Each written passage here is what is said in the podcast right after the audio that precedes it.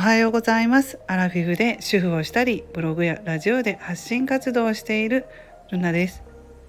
今日は1月3日ということで今日でねお休みが終わる人もおられるかと思います。明日からまたねお仕事の方もいらっしゃると思いますが今日一日お正月をねあの楽しんでいただきたいと思います。そして今回は、えー、新しい年に、ね、なったっていうこともありましてね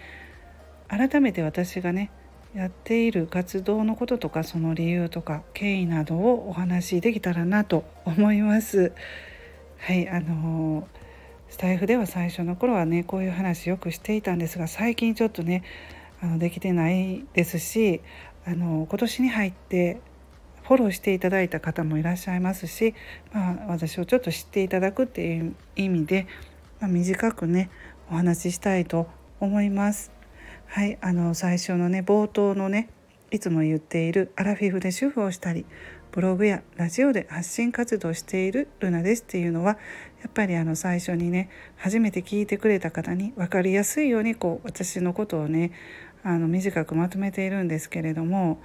えー、アラフィフの年齢っていうので同世代の方だったら共感持ってもらえるかなとかね主婦をしたりとかブログやラジオでっていう部分でもあそういうこと私もしたいなとかねやっているとかいう共感をね得てねまあそのまま聞いてくれるんじゃないかなとかいろいろ考えてそういうこと話してるんですがまあ聞いてもらってあちょっと違うなと思ったらねすぐスルーもしていただけますのでね、うん、そういうことも考えて言っています。そしてね、まあ、でも最近はルナの独り言ラジオのルナですっていうのとね半々に言っているんですけれどもまたそのルナの独り言ラジオのルナってあルナの独り言ラジオっていうのも新しくあのラジオの名前も変えました、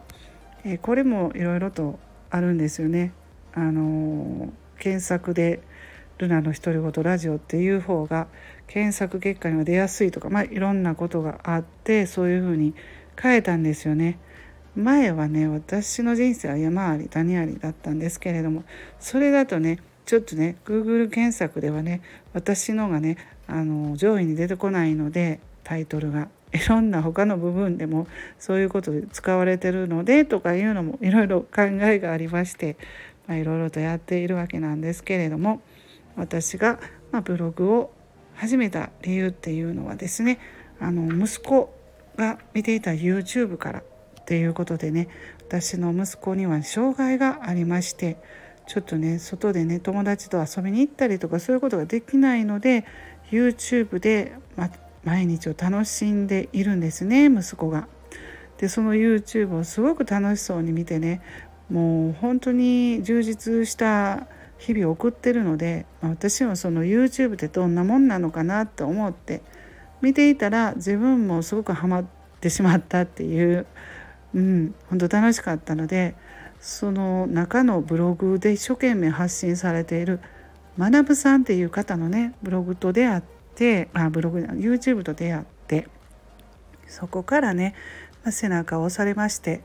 1年後にね行動するとあなたの1年後はね変わっていますよっていうことを聞いて、まあ、それがねちょっとね胸に刺さりまして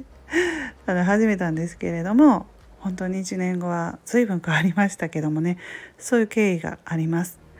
まあ、そしてブログを続けているとですねまあいろいろありましてつまずきとかねくじあの心が折れそうなこととかあってちょっとねあのまた新しいことをやってみようと思ってそれでスタイフに今度はね音声配信の方方をやってみたわけなんですがあのやっぱり音声配信は気軽にねボタンを押したら話すだけでできるっていうのがすごく魅力的でブログっていうのはねちょっと結構ね時間もかかってしまうし何せね肩こりもひどくね この年齢なんで疲れてしまうっていうところもあったんですよね。目とかも文字見たりする。そういう部分でしんどいなっていうので悩んでたこともあってちょっとねスタイフを始めたらなんか気が楽になってまたブログの方もやったりできるようになってよかったんですよね。そしてまあそこから Kindle の本を書けるようになったというそういうふうな感じで私はあの発信活動をやっています。はいあの最近ねあのつながっていただけた方今年に入ってどうもありがとうございます。えー、今までねあの去年からもね引き続きフォローしていただいている方ありがとうフォロワーさんですね。ありがとうございます。どうぞねこれからもよろしくお願いします。ということでね今回はちょっと私がやっている発信活動についてお話ししてみました。はい最後まで聞いていただきましてありがとうございました。皆さん今日も素敵な一日をお過ごしくださいませ。ルナの独り言ラジオルナでした。